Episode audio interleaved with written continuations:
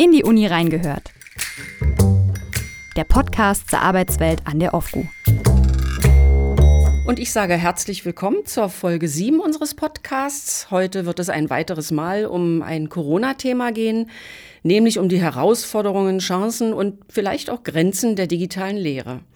Mein Name ist Katharina Vorwerk, ich arbeite in der Presse- und Öffentlichkeitsarbeit der Uni und ich habe mich dazu mit jemandem verabredet, der sich als Leiter der AG E-Learning ziemlich gut damit auskennt, studentische Lehrer aus den Hörsälen und den Seminarräumen des Unicampus ins Netz zu bringen. Herzlich willkommen, Dr. Matthias Magdowski.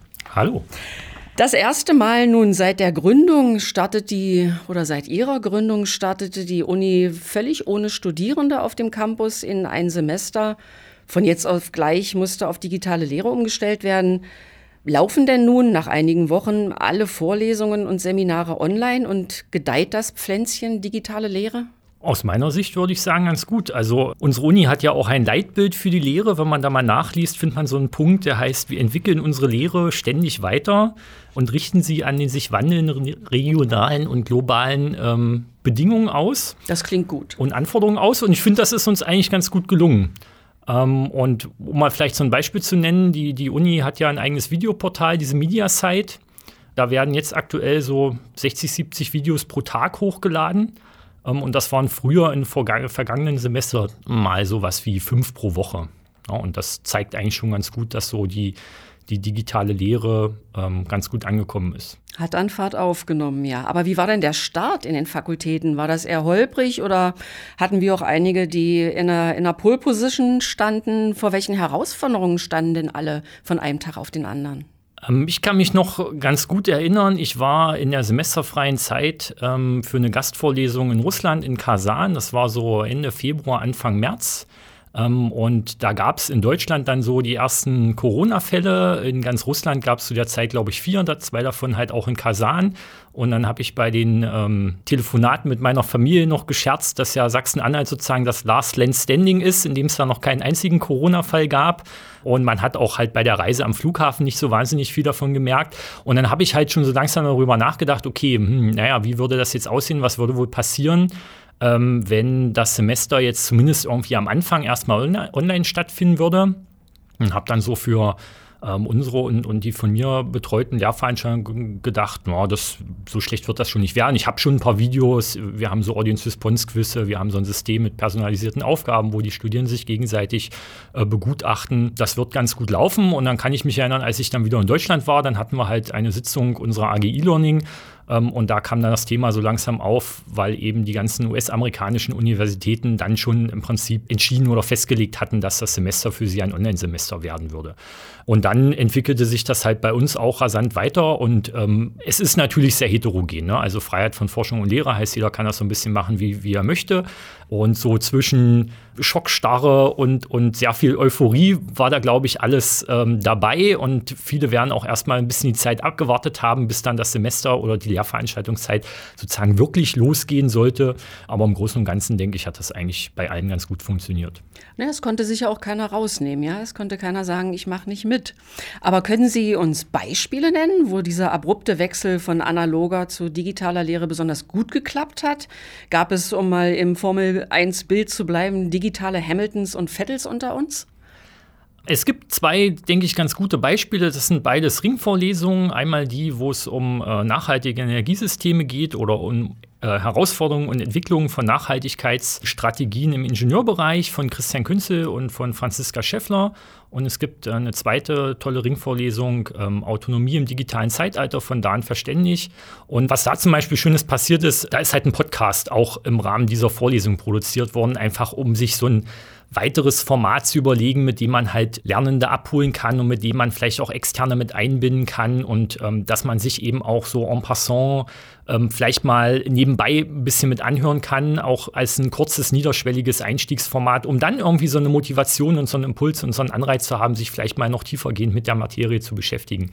Und ansonsten ist natürlich so ein bisschen das Problem, dass man ja als Außenstehender gar nicht so viel von der Lehre sieht, weil dann doch eben vieles irgendwie im Moodle versteckt wird. Videos werden mit Passwörtern geschützt und so, dass da ja keiner, der nicht jetzt irgendwie in diesem Kurs eingeschrieben ist, da reingucken kann. Das ist so ein bisschen schade. Also es finden halt wenig Sachen wirklich öffentlich statt oder, oder werden bei YouTube gestreamt oder so, bis auf eben zum Beispiel diese beiden Ringvorlesungen. Kann man dann sagen, dass die beiden Beispiele, die Sie da eben gebracht haben, haben wurde da alles richtig gemacht? Ich würde sagen, ja. Und ähm, das liegt natürlich daran, dass die Leute, die das machen, da eine ganze Menge Erfahrung schon mitbringen. Die haben eben nicht auch erst jetzt angefangen, sich mit digitalen Formaten zu beschäftigen, sondern äh, machen das auch schon ein paar Jahre, bringen da eben entsprechende Erfahrung und eben auch Engagement mit. Erfahrung ist das Stichwort für ähm, meine nächste Frage. Vor kurzem gab es ja erstmals die Woche der digitalen Lehre an der OFGO mit Weiterbildungsangeboten und einem regen Erfahrungsaustausch von und für Lehrende und Studierende. Auch Sie waren mit einem Webinar dabei. Braucht es mehr solcher Formate, mehr Gelegenheiten voneinander zu lernen, um die digitale Lehre an der Uni äh, wirksam zu verbessern? Ja, definitiv. Also es braucht deutlich mehr ähm, solche Austauschformate. Es braucht, wie ich schon sage, mehr, mehr Sichtbarmachung einfach von Lehre, dass eben Lehre nicht so versteckt wird ähm, und dass auch mehr Vernetzung stattfindet zwischen den Lehrerinnen, auch über Fakultätsgrenzen und Fachbereiche und so hinweg. Das passiert ja mit der AG E-Learning auch schon ganz gut, aber eben mit den engagierten Dozierenden. Und eine ganz spannende Idee wäre zum Beispiel auch mal sich zu überlegen, könnten wir nicht in, in folgenden Semestern, die hoffentlich auch wieder in, hauptsächlich in Präsenz stattfinden, trotzdem sagen, wir nehmen mal eine Woche des Semesters und versuchen da hauptsächlich Online-Lehrangebote stattfinden zu lassen, um uns einfach darin zu schulen, was kann man in solchen Online-Angeboten machen, wie sehen die aus, wie, wie funktionieren ähm, Online-Vorlesungen, wie funktionieren Online-Seminare und um vielleicht auch nochmal den Wert der Präsenzveranstaltung ein bisschen mehr ähm, sozusagen für uns alle herauszuarbeiten und herauszufinden. Und ich habe noch einen ganz anderen spannenden Denkanstoß von Axel Krommer äh, gelesen. Ähm, der hat halt gesagt, also auf Schulen bezogen, aber man kann das natürlich auch auf Hochschulen übertragen. Wie wäre es wohl, wenn wir eigentlich schon immer alle online und von zu Hause aus gelernt hätten mit Online-Vorlesungen, Online-Webinaren und Erklärvideos und so weiter und so fort. Und jetzt hätte eben ein, ein großer Computervirus äh, sozusagen unser Internet lahmgelegt und unser Lernmanagementsystem lahmgelegt und, und das Videokonferenzsystem. Und wir müssten uns jetzt alle irgendwie in Gebäuden äh, auf irgendeinem Campus zusammenfinden. Und wie würden wir dann wohl zusammen lehren und lernen und, und wie würde das dann aussehen? Und das ist, glaube ich, auch mal eine ganz spannende Frage, über die man noch mal ein bisschen nachdenken könnte. Ein interessantes Gedankenexperiment. Aber Sie selbst sind ja so, also ich meine, rein erfahrungstechnisch eher ein alter Hase, was die Digitalisierung Ihrer Lehre anbelangt, haben lange vor Corona Lehrinhalte ins Netz verlegt. Aber gab es auch für Sie Situationen, wo Sie an Ihre Grenzen gekommen sind? Also es hat auf jeden Fall natürlich geholfen in diesem Semester, dass ich und wir, dass wir halt auch nicht bei Null angefangen haben, sondern dass es schon eine ganze Menge Videos halt gab, dass es ähm, eine ganze Menge Quizfragen zum Beispiel gab, die wir vorher so im Sinne von Wer wird Ingenieur ähm, unseren Studierenden in der Vorlesung gestellt haben und dann saßen eben alle da mit ihrem Handy und haben eben ABCD ausgewählt, wo sie dachten, was ist wohl die richtige Antwort auf diese Frage. Und diese Fragen zum Beispiel, die kann ich jetzt eben super nehmen, um die in das äh, Moodle reinzustellen und um sozusagen Quizze so für die Selbstlernphase und für die Selbstkontrolle Kontrolle dazu ermöglichen. Selbst das kostet mich dann nicht unerheblich viel Zeit, ähm, ja, diese Fragen jetzt mal aus dem einen System in das andere System zu überführen und da so ein bisschen auf die Details zu achten.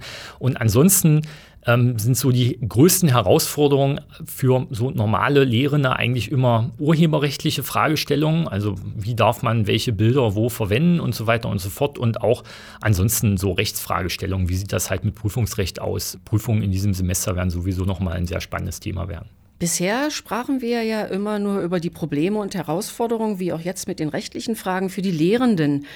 Wie kommen denn eigentlich die Studierenden mit der digitalen Lehre klar? Agieren diejenigen, die an digitales Shoppen und Online-Partnersuche und Insta-Stories gewöhnten jungen Menschen souverän und sind ganz entspannt und vorbereitet? Ähm, Sie lachen. Ja, also ich glaube auch da sehr heterogen. Ich glaube, im Großen und Ganzen funktioniert das relativ gut. Ähm, nichtsdestotrotz, so diese vermeintliche Generation der Digital Natives, äh, von der vielleicht alle ähm, so ein bisschen denken und sprechen, ich glaube, dass die es nicht gibt. Ähm, und ähm, also die Studierenden stehen teilweise genauso vor Herausforderungen ähm, wie wir.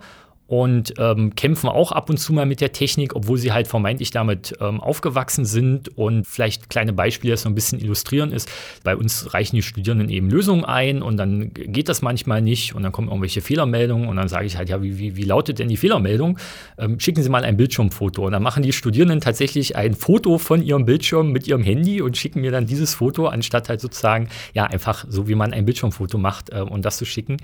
Oder wenn sie die Aufgaben einreichen, dann dürfen Sie typischerweise nur eine Datei einreichen. Jetzt kommt es aber manchmal vor, dass man eben zwei Blätter braucht oder drei, um die Lösung hinzuschreiben. Und das heißt, man hat halt drei Fotos, darf aber nur eine Datei hochladen. Und dann erreichen mich immer E-Mails, ja, wie kriege ich das jetzt hin? Ich habe jetzt hier drei Dateien, wie kann ich da eine draus machen? Und dann, ja, naja, man fügt halt die Fotos aneinander oder man fügt die Fotos in ein Word-Dokument ein und macht daraus wieder eine PDF und lädt das hoch, irgendwie sowas in der Art. Ähm, und das sind halt so, Beispiele für die, für die technischen Probleme, mit denen die Studierenden auch, glaube ich, manchmal kämpfen. Nun haben wir ja nicht nur Studierende, die zurzeit ähm, in der Börde in Niedersachsen oder an der Nordsee unsere Online-Lehre nutzen. Ähm, gibt es denn Erfahrung oder haben Sie eine Art Feedback, ob unsere internationalen Studierenden, also die wahlweise gerade in Indien oder China vor den Computern sitzen, unsere Online-Angebote erreichen? Ich habe selber in diesem Semester ein Seminar mit unseren internationalen Masterstudierenden. Da geht es halt ähm, auch um so Grundlagen des wissenschaftlichen Arbeitens und Schreibens. Und da habe ich eben so zum, zum Onboarding in den Kurs oder zum Socializing geschrieben, es sollen sich mal alle in, in einem Moodle-Forum eben kurz vorstellen. Ähm, wer sie sind, wo sie herkommen, äh, was sie so ein bisschen inhaltlich vielleicht von diesem Kurs erwarten und was sie mitnehmen würden. Und sie sollen mal bitte ein Foto schicken von ihrer aktuellen Homeoffice-Arbeitsumgebung oder von ihrem Arbeitsplatz. Und wenn ihnen das so persönlich ist, dann können sie auch ein Foto schicken von dem Blick aus dem Fenster oder vom Balkon oder so. Und dann haben eben tatsächlich 30 Studierende sich kurz vorgestellt und Fotos von ihrem Arbeitsplatz und ihrer Arbeitsumgebung eingereicht, was eben sehr, sehr interessant war und glaube ich auch den Studierenden eben sehr schön gezeigt hat, ich bin eben einer von vielen anderen in diesem Kurs und trotzdem hat man die anderen irgendwie darüber natürlich so ein bisschen kennengelernt und ist nicht so total anonym in einer, irgendwie einer, einer äh, grauen Masse von Studierenden untergegangen. Ähm, und da hat man eben auch gesehen, dass da doch nicht unerheblich viele von den Studierenden tatsächlich noch in ihrem Heimatland sind und natürlich dann zum Beispiel eben auch eine Zeitverschiebung haben da ist dann immer wieder ähm, der Hinweis, naja, es ist besser dann eben asynchrone Lehrformate zur Verfügung zu stellen, also vorproduzierte Videos, die die Studierenden sich jederzeit und überall angucken können, ähm, weil es eben total schwierig ist, wenn wir hier nachmittags, sage ich mal, um 17 Uhr irgendwie eine Online-Vorlesung oder um 15 Uhr eine Online-Vorlesung live anbieten, dann ist es in Indien eben schon irgendwie sehr spät abends und dann kann es da schwierig sein für die Leute, ähm, daran teilzuhaben. Ähm, mal ganz abgesehen davon, dass die Internetverbindung vielleicht nicht so gut ist. Und dann kann man sich so ein vorproduziertes Video eben auch keine Ahnung, zwei Stunden lang runterladen und dann trotzdem nur zehn Minuten lang schauen, äh, ohne dass alle zehn Sekunden ähm, irgendwie der Ton und das Bild weg ist, was total nervig ist. Sie brachten eben das schöne Beispiel, wie Sie versucht haben, über große Distanzen hinweg auch ja so ein Zusammengehörigkeitsgefühl, so eine so eine Gruppe zu schaffen, ähm, das ist ja jetzt wahrscheinlich mit der Online-Lehre nicht so ganz einfach. Was glauben Sie denn, welche Aspekte der Lehre gehen in Zoom-Konferenzen gegenüber dem klassischen Seminar in Gebäude 5 verloren? Oder geht da gar nichts verloren? Kommt was Neues hinzu? Na, natürlich geht so ein bisschen der Smalltalk verloren, den man vielleicht mal vor der Lehrveranstaltung mit den Studierenden macht. Und es gehen natürlich so die ganz raschen Interaktionen und niederschwellige Kommunikation verloren. In meinen Übungen mache ich das immer sehr gerne. Also eigentlich rechnen da immer Studierende an der Tafel vor oder stellen ihren Lösungsweg vor. Und ich gucke dann gar nicht zur Tafel, sondern höchstens nur so mit so einem halben Auge und gucke eigentlich in den Raum zu den Studierenden. Und dann sieht man in ihren Gesichtern sofort, wenn irgendwie was unklar ist an der Tafel, wenn sie irgendwas nicht verstanden haben. Und dann kann man halt sofort nachfragen und sagen, wo ist jetzt die Frage. Ähm, und das geht jetzt halt nicht. Ne? Also man kann eben ganz schwierig irgendwie 30 Leuten gleichzeitig per Zoom ins Gesicht gucken und äh, feststellen, oh, da ist jetzt gerade irgendwie ein Missverständnis äh, aufgekommen oder eine Unklarheit und der versuchen gleich auf die Schliche zu kommen. Nun ist das Lehren vom heimischen Küchentisch ja in Teilen vielleicht auch ganz bequem.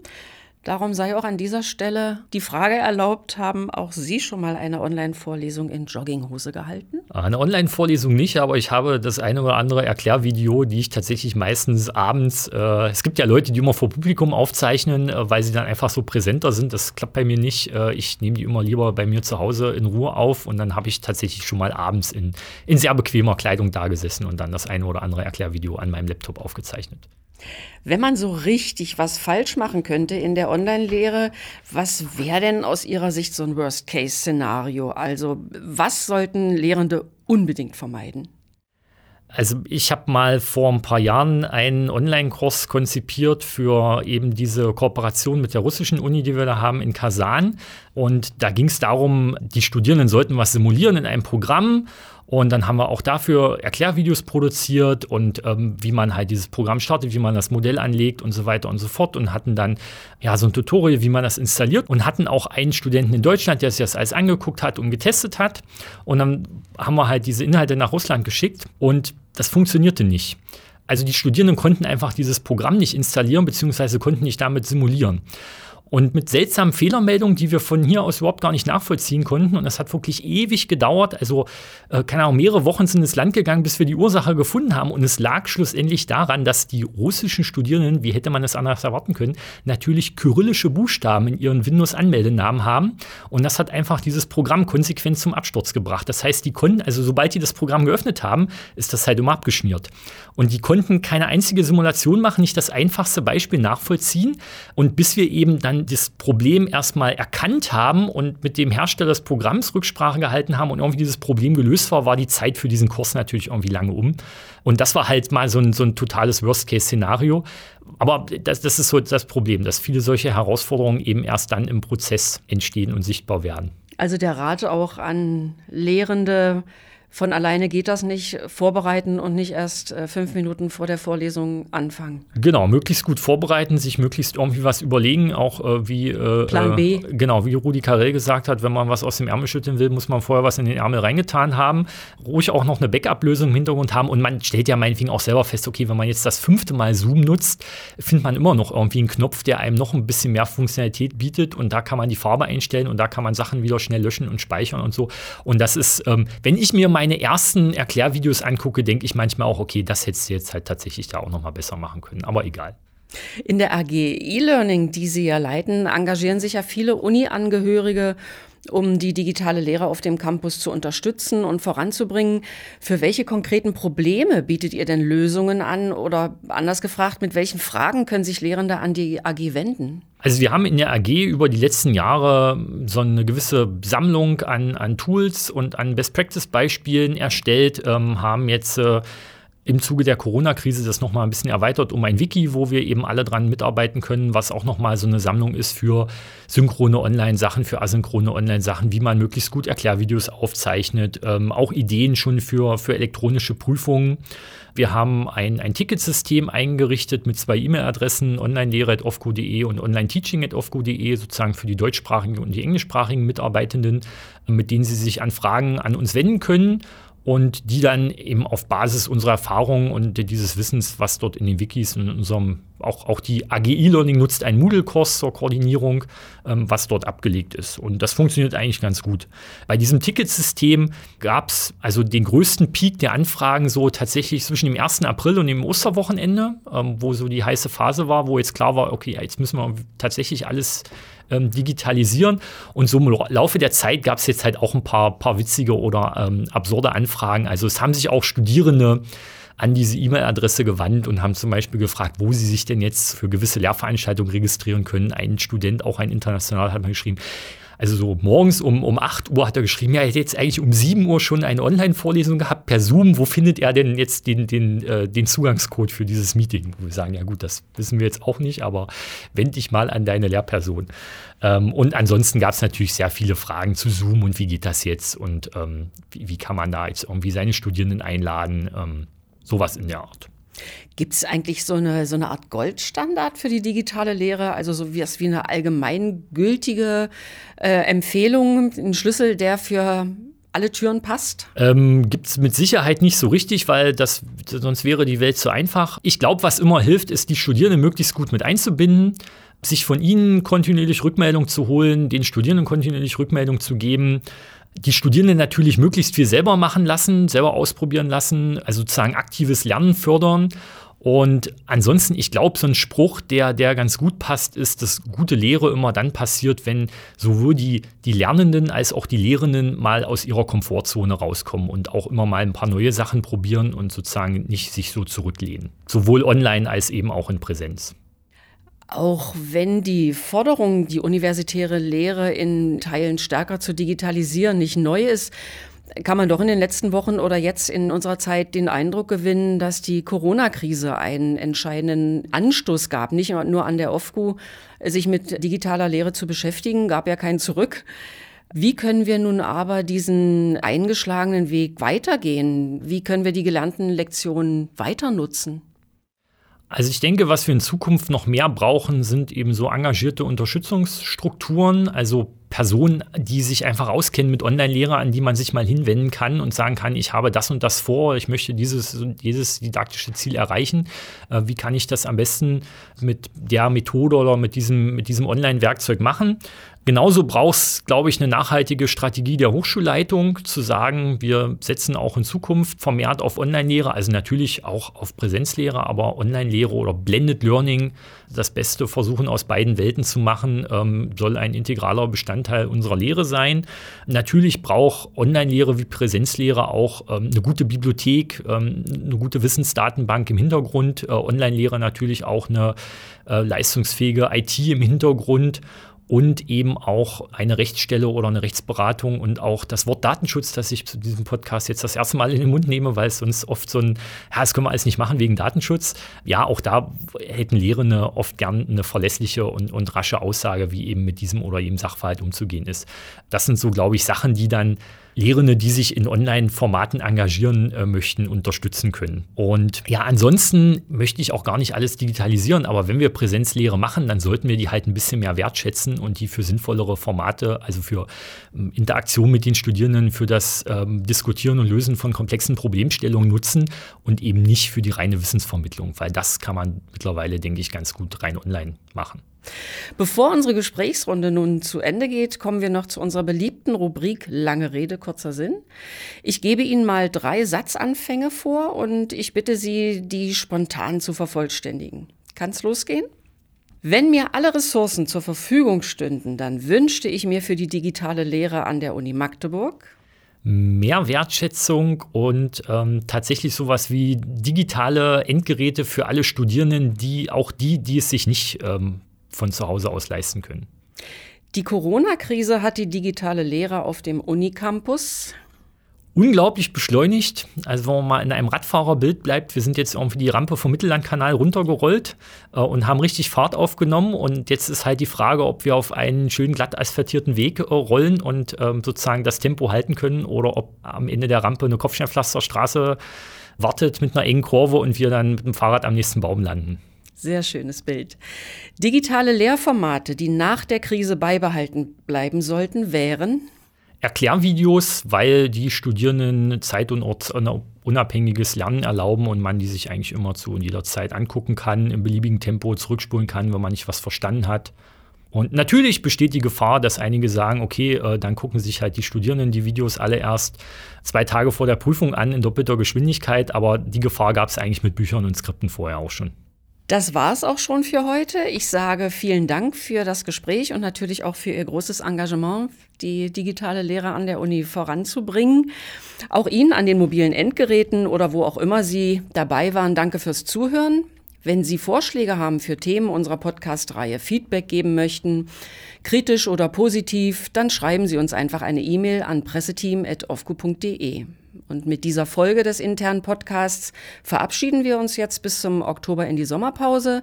Im Juli gibt es aber dann dafür den nächsten Wissenschaftspodcast, in dem wir der Frage nachgehen, was Vanilledüfte und Kaufrausch miteinander verbindet. Bis dahin, machen Sie es gut und bleiben Sie gesund in die Uni reingehört. Der Podcast zur Arbeitswelt an der OFGU.